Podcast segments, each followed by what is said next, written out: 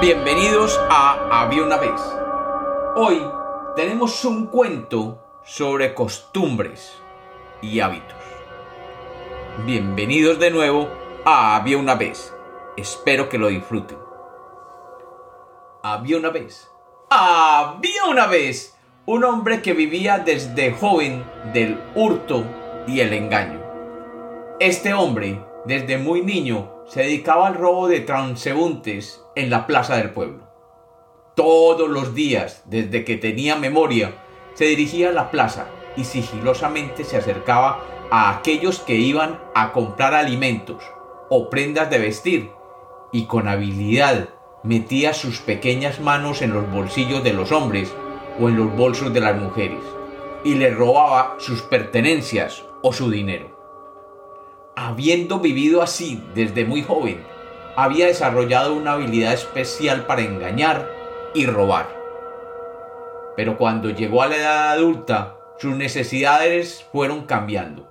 Y ya no solo era un hábil ladrón de pueblo, sino que además se dedicaba a otras múltiples fechorías, tales como estafas, robo de ganado, asalto a mano armada, extorsiones y uno que otro asesinato en su vida criminal, múltiples delitos se iban acumulando.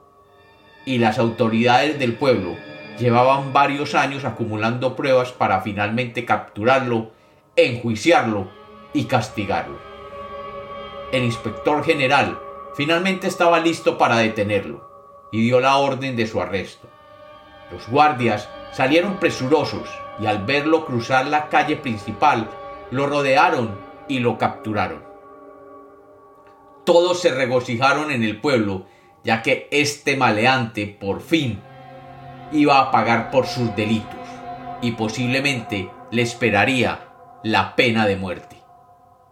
Efectivamente, en poco tiempo, un fiscal se hizo del caso y reuniendo las pruebas lo acusó ante un juez. Y después de varios meses, donde se llevaron cientos de testigos, el hombre fue encontrado culpable. Como era costumbre en el pueblo, los reos encarcelados por múltiples delitos eran condenados a la pena de muerte.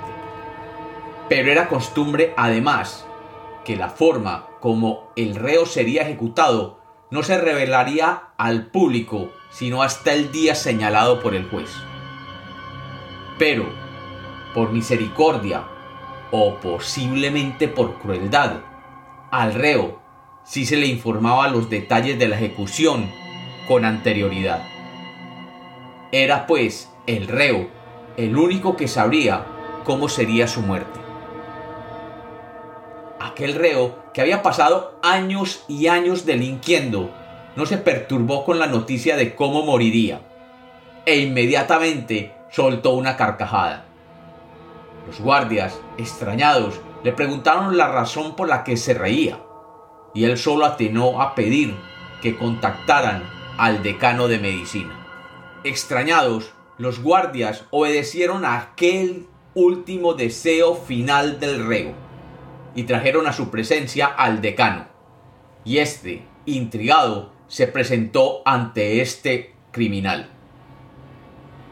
El reo se sentó frente al científico y le dijo, Estimado doctor, como usted sabrá, yo he sido condenado a morir, pero soy consciente de que en su institución académica es muy importante contar con cuerpos humanos para que sus estudiantes practiquen disecciones y procedimientos quirúrgicos. Sé además que debido a las costumbres conservadoras de este pueblo, les es muy difícil conseguir cuerpos para ser utilizados. Le tengo pues un trato que dudo que quiera usted rechazar. El decano le preguntó de qué se trataba y el reo le contestó, he decidido vender mi cuerpo. Estoy dispuesto a firmar un contrato aceptando que mis restos le sean entregados a usted una vez yo haya sido ejecutado. Y usted a cambio deberá entregar 100 monedas de oro a mi madre para que ella no pase trabajos en el futuro. El decano aceptó encantado. sabía que encontrar un cuerpo disponible para sus clases de anatomía era casi un imposible, y que si este hombre les dejaba sus restos, podría utilizarlo de forma efectiva en su escuela de medicina.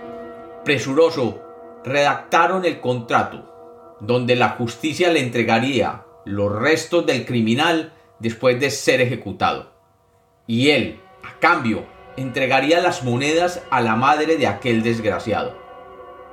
Y el decano salió sonriendo de aquella prisión.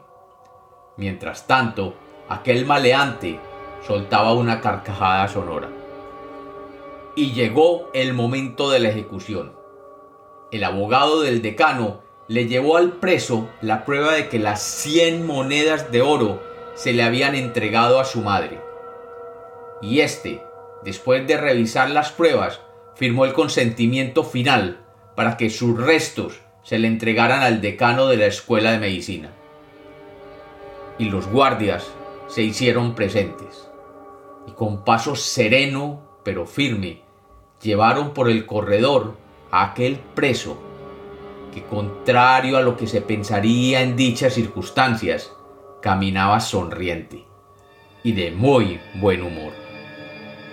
Era el final de una vida de crímenes, pero él reía como nunca antes se había visto reír a un preso condenado de muerte.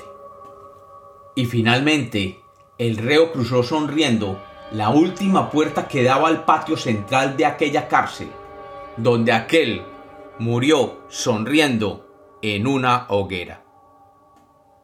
Y como los cuentos nacieron para ser contados, este es otro cuento de Había una vez.